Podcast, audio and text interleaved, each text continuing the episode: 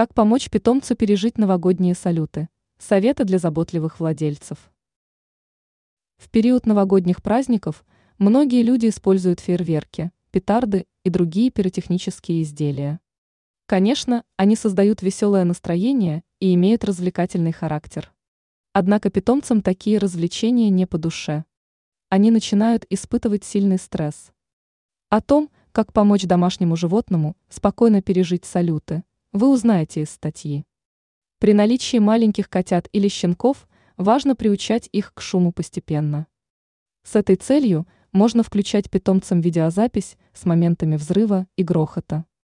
Постепенно животное привыкнет к такому шуму и не будет пугаться фейерверков за окном. Если в доме находится взрослое животное, то поступать нужно иначе. В этом случае важно создать для питомца укромный уголок, где он будет чувствовать себя в безопасности.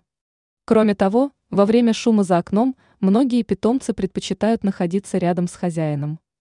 Именно поэтому, если ваш питомец в момент шума сидит рядом с вами, поговорите с ним или поиграйте.